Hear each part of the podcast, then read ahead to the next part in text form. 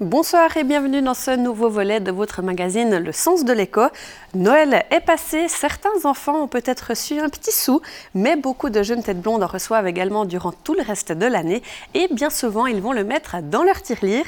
La tirelire est un objet bien ancré dans la société d'aujourd'hui et il peut prendre plusieurs formes. Nous allons en parler ce soir avec Noémie Frigerio, responsable du centre de contact et e-service à la BCN. Bonsoir. Bonsoir Sandra. Noémie, est-ce que vous avez une tirelire en étant plus jeune?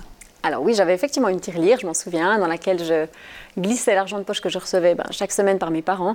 Puis je me souviens aussi surtout que je suis plus cigale que fourmi et que je vidais souvent le contenu pour euh, faire des petits, euh, des petits achats. Et la BCN aussi possède ces tirelires. D'ailleurs, vous les avez pris avec vous sur ce plateau.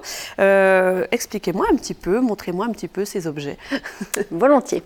Alors, je suis partie à la recherche des, des deux versions les plus anciennes, donc, qui datent d'il y a plusieurs dizaines d'années. Euh, dans lesquels euh, ben voilà, on pouvait euh, mettre des pièces par les fentes de manière assez traditionnelle. Et puis la version d'aujourd'hui, qui est ben, éthique et durable, hein, qu'on fait en partenariat avec les ateliers protégés des Perce-Neige.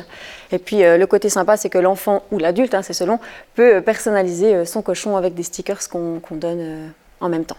La version euh, plus ancestrale, hein, donc la toute première, elle est lourde hein, d'ailleurs.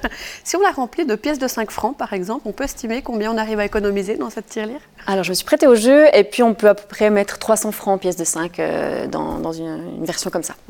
Quelle place occupe la tirelire aujourd'hui dans notre société de consommation, hein, quand même, on peut le dire? Alors je pense qu'elle occupe toujours une place euh, assez importante. On en voit euh, partout hein, dans le commerce, de formes, de tailles et de couleurs différentes. Et puis, euh, ben, par exemple, mes enfants, ils sont petits, mais ils ont déjà leur tirelire. Aujourd'hui, c'est plutôt pour le côté fun de glisser quelques pièces, mais je pense qu'ensuite, on peut en faire un, parcours d'apprentissage pour les, sensibiliser à l'économie et puis à, acquérir des premières compétences financières. Les tout petits peuvent par exemple apprendre à les distinguer, à, les, à jouer avec, à les échanger contre des billets. Et puis quand ils deviennent un petit peu plus grands, ça peut être une méthode euh, voilà, pour apprendre à calculer, à faire des additions et des soustractions. Et justement, certains parents se demandent peut-être combien d'argent de poche ils doivent donner à leur enfant. Chacun fait comme il le souhaite, bien entendu. Mais écoutons peut-être les conseils de progénieur arc jurassien. Yannick Boileau nous répond. Est-ce que vous vous rappelez, vous, ce que vous receviez quand vous étiez gamin? Alors ça se comptait pas en, dizaines de francs, hein, ça se compte en, francs. Et je me rappelle qu'il y avait la boulangerie du haut puis la boulangerie du bas. Et je savais que le croissant était moins cher que l'escargot. Donc je pouvais soit attendre un petit moment pour acheter l'escargot, euh, quelques jours, ou alors acheter des croissants. Donc oui, c'est quelque chose qui reste. Euh, et qui permet d'apprendre un petit peu à gérer euh, son porte-monnaie. Aujourd'hui, vous essayez de transmettre ça aux jeunes, en tout cas aux parents peut-être qui se posent des questions. Qu'est-ce que vous conseillez euh, comme, voilà, comme donation d'argent de poche aux enfants aujourd'hui? Alors, c'est important de commencer assez jeune pour que l'enfant sache un petit peu la valeur. Donc, à partir de 6 ans, on peut déjà donner un franc par semaine. Hein, euh, comme ça, il, voit ce qu'il pourrait dépenser pendant la semaine. Ou alors se dire, bon, je garde ce franc encore euh, et puis j'attends quelques semaines pour pouvoir m'acheter peut-être un jeu. Donc, euh, à partir de 6 ans, on peut déjà commencer à s'amuser avec son porte-monnaie et puis euh, jusqu'à 10 euh, ans où on augmente progressivement, puis à 10 ans on peut passer peut-être à 25, 30 francs par mois.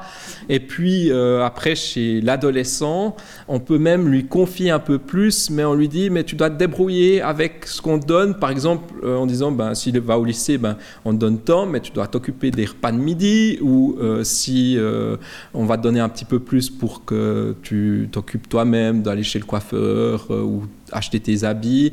Et donc là, on augmente un peu le budget.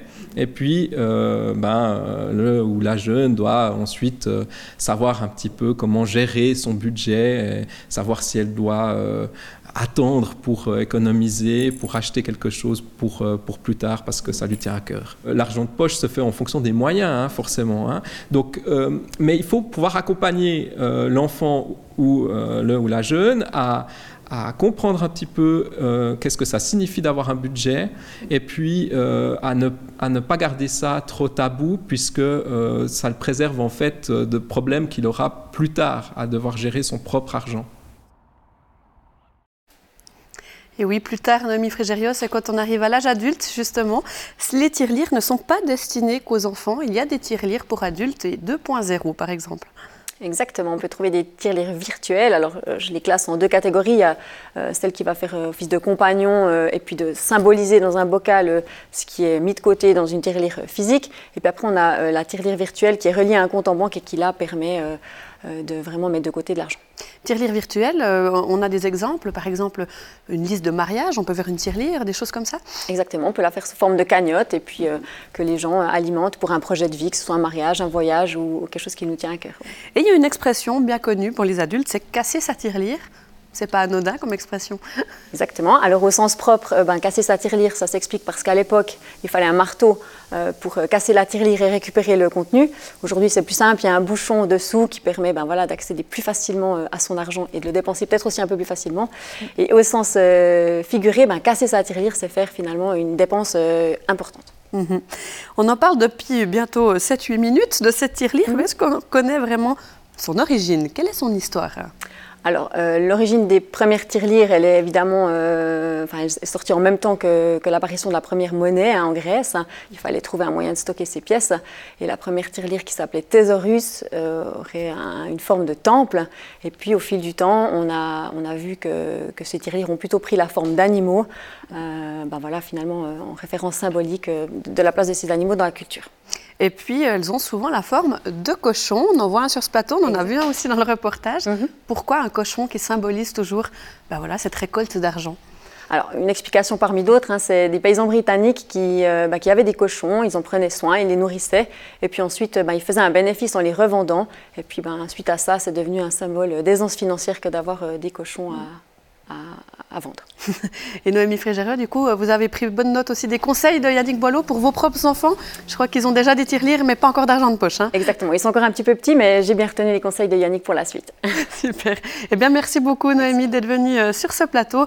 Quant à vous, merci beaucoup de nous avoir suivis et je vous souhaite une très belle soirée sur Canal Alpha. Au revoir.